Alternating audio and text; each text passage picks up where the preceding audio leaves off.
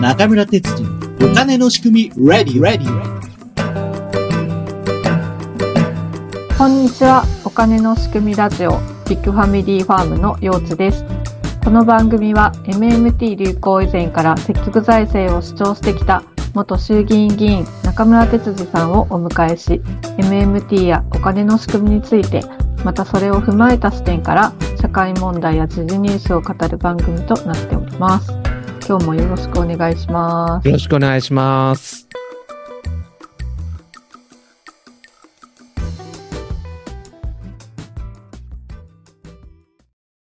え今日は何回かやったんですけど、またあの自民党のパーティー券裏金の問題についてお話ししていきたいと思います。そうですね。本当にこの問題は後になればなるほどうん、根深い問題っていうことが分かってきますよね。そうですね。もう80人以上、90人近い議員さんがそうやって裏金を持っていたということも分かってきていて、そうですね。はい。立件された3人、あ立件というのは、まあ、検察官がはい。そうすると、事件化する。事件化するってことですね。はい事件の件ということで、立はい件と言いますけれども、はい。事件化している件数3件のみで、たったですね。うん。背景のことに関しては何もみんな議論しないっていうのは本当びっくりするしますね。うーん。まあ、もちろんね、うん。あのフリーランスの人たちはインボイスですごく苦しい思いをしてるのに、はい。政治家だけこんな裏金もらってうん。脱税でいいのかうん。っていうのは分かりやすくて、まあ批判の対象なのはよく分かります。はい。だけど、より深い問題がここには隠されてるっていうことに関しては、マスコミはあまりその点を追求しないようにうん思うんですよね。そうなんですね。うん。うん。まあ、今回の話なんて、ちゃんと報告していれば違法性がない話です。そうですよね。ううんん。ルールに従って報告することもできたはずですもんね。そうですね。うん。うん。で、今回はこれ単に忘れてたとかいうことではなくて、はい。表にできない理由があったというふうに考える方が普通でしょうん。そうですね。う。表にんすれば違法じゃなかったわけですよ。うん。みんなそういうふうに思っちゃってるんだけれど、うん。表にできない理由があったから表にできなかったっていうふうにうん。考えるべきなんです。なるほど。さて、パーティー券なんですけれども、はい。1件のパーティーでうん。何万円までだったらはい。買ってる人をオープンにしなくていいかってことなんです。うん。そういうルールがあることも結構知らないですよね。私も今回初めて知ったんですけど、一回性知識金パーティーを開いたら、いくらまでの収入だったら、誰からパーティー券買ってもらったかっていうのを報告しなくてもいいっていうルールになってるんですね。そうなんですよ。例えば派閥が一つのパーティーするじゃないですか。はい。そうすると A という団体から、うん。企業から、はい。まあ、お金をもらうためにうん。A っていう団体、企業にパーティー券買ってもらうわけですよ。はい。20万円までだったらオープンにしなくていいんです。うーん。でもね、同じ派閥の議員割り当てあるでしょはい。例えば10人から20万円ずつ買った場合には、うん。議員それぞれは20万円、あ、自分に全部の枠使ってくれたんだなって思うんですけれど、うん。派閥なんで、それが全部集約されていくじゃないですか。はい。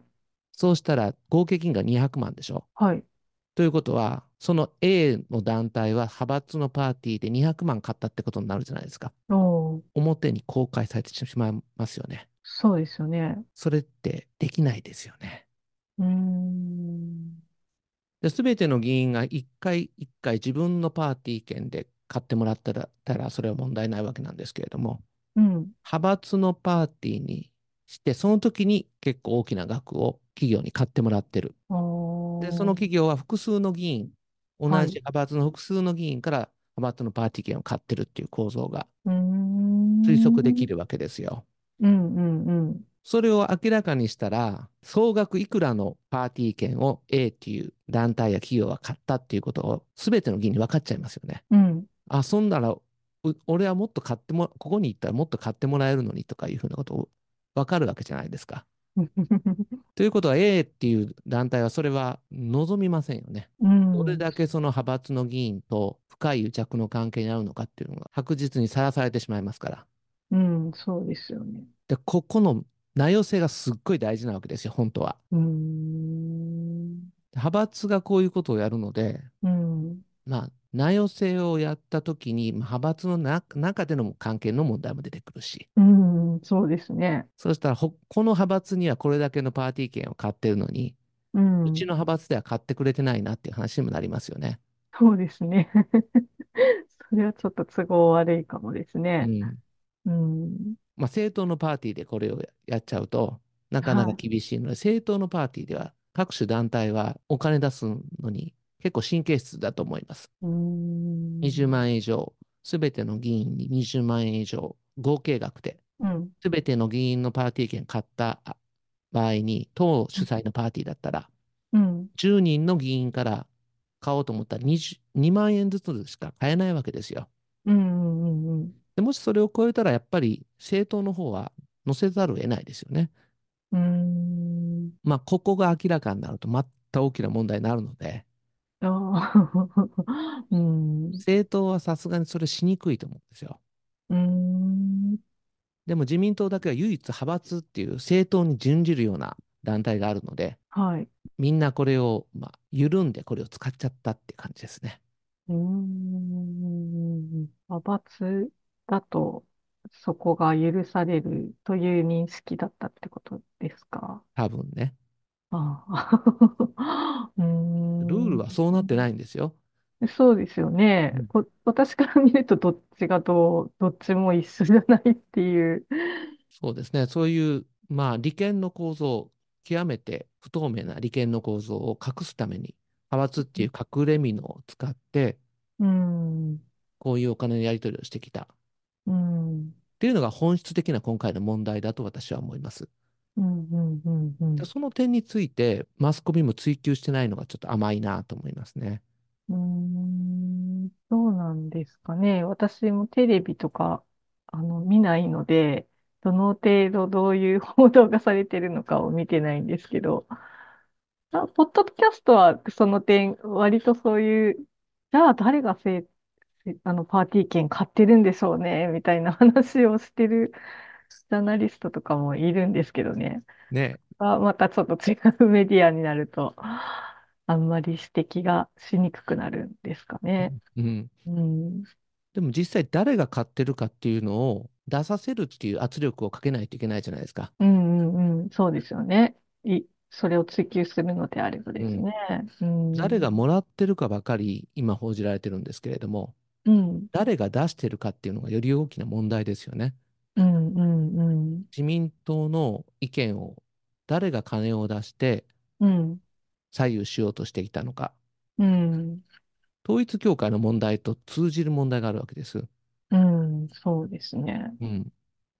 どこか誰が出してきたのか。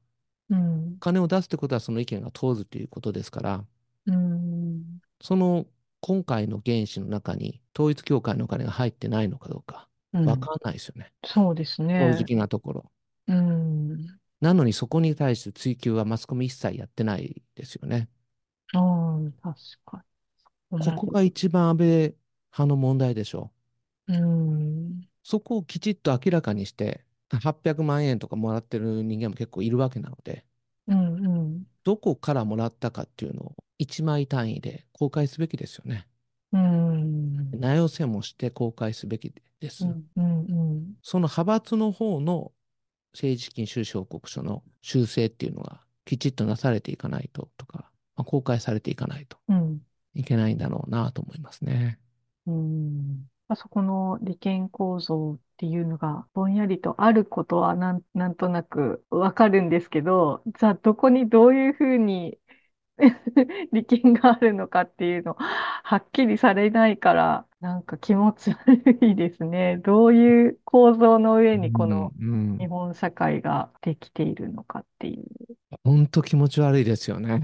う。うんん、ここはなんか正していくことができるのかっていうところすごい難しいと思うんですけど。そうですね。うん、私たちがこういう話をまあ日常的にすると、まあ、投票にやっぱり行かないといけないよねとか、うん、政治家を知らないといけないよねっていう話をするわけです。うん、うん、うん、でもそうすると結構社会的地位の高い人でも、うん、どうせそんなことしたってはい、自民党が支配する構造って変えられないじゃないですかっていう声が出てくるんですよね。そうなんですよ。うーん。だから政治に頼らず私たち経営者が頑張らないといけないんですみたいな。ああ、経営者側もそうなっちゃいますかね。なんか市民活動家とか、私の周辺もそういう風になっちゃうんですよ。結局選挙で変えられないから、うん自分たちが反対運動をしたり、顧問とか言って、あの、共同で助け合っていくみたいなうん思考になりがちで、何のために選挙があるのかっていうところを、なかなか正面から向き合う人があんまりいないなって思ってますね。投票率が50%切るような選挙たくさんあるわけなんで、うんその選挙に行かない50%の人が真剣に何を選ぶかっていうことを考えて投票するだけで、その利権構造が明らかにされるかどうかっていうところも 変わってくるわけですよね。はい。確実に変わりますね。ね。ううんん。本当、そう思いますね。そうなんです。この不透明なことが許されるルールもうん。今の多数派である自民党が作ってるわけです。そこれを政権交代をしてそういうことが許されないルールを作るっていうところをまずやらないと、う。うん。この利権構造を明らかにするということさえできない。うん。だから一票の力っていうのはめちゃくちゃ大きいわけです。いいです。本当に。うんうん誰がやっても同じっていうのは一回の選挙ではそうかもしれないんですけどもうん。例えは悪いですけれども、第二次世界大戦、ドイツで政権を取ったナチスドイツは何回かの選挙ではい。議席を数を増やしながら力をうん。していったわけです。はい。そういうことを考えると、大衆が参加をするということで、うん。政党の力関係を変えて、うん。自分たちの意見をより通じやすくするということができていくっていうことですね。うん。うん。うん。だから、今は小さい政党であっても、それを支持するっていうことで、うん。大きく社会変化をしていくことができるっていうのは、うん。もう歴史が証明をしています。うん。うん。良くも悪くもですね。うん。だから自分の力なんて、一票の力なんて大したことないと思うことこそが変えない力になってしまっていると。本当にそうですうん。ね。うん。まあ、この裏金議員問題というのは、うん。これからもしつこく何回かに一遍かは。そうですね。はいなんか、あの、話題になってる時は、わーってみんな注目するんですけど、あの、また違う問題がどんどん出てくるので、このね、最近の政治情勢っていうのは、新しい問題が出てくると、すぐわ忘れちゃうっていうか、なんか、あ、そういう話もあったね、ぐらいのテイストになっていくので、まあ、繰り返し繰り返しね。で、やっぱり本当に選挙、自民党さんっていうのはやっぱり選挙で勝つために一生懸命こうやって裏金作ったりっていうのも やってるところもあると思うんですよね。うん。結局選挙で勝ってるからいいじゃねえかみたいなところがあって、だったらやっぱり選挙でひっくり返さないと、それは違いますよ、それはダメですよっていうメッセージにならないと思うんですよね。うん。うん、なので、ね、選挙のことも考えていきたいなと思いました。思いますね。はい。まさにお金の仕組みは政治、選挙と関わっている。うんこのチャンネルのテーマでもございますね。はい。はい。はい。ありがとうございます。ありがとうございました。今日も最後までご視聴ありがとうございました。感想やご意見、ご質問、こんなテーマで話してほしいというリクエストなど、お便り専用フォームを概要欄に載せていますので、そちらからお寄せください。毎月お金の仕組みズーム勉強会を開催しています。参加は無料です。どなたでもお気軽にご参加ください。スケジュールは中村哲司さんの X でポストしております。ぜひフォローもよろしくお願いします。SNS などで番組を広めていただくのも大歓迎です。それでは次回をお楽しみに。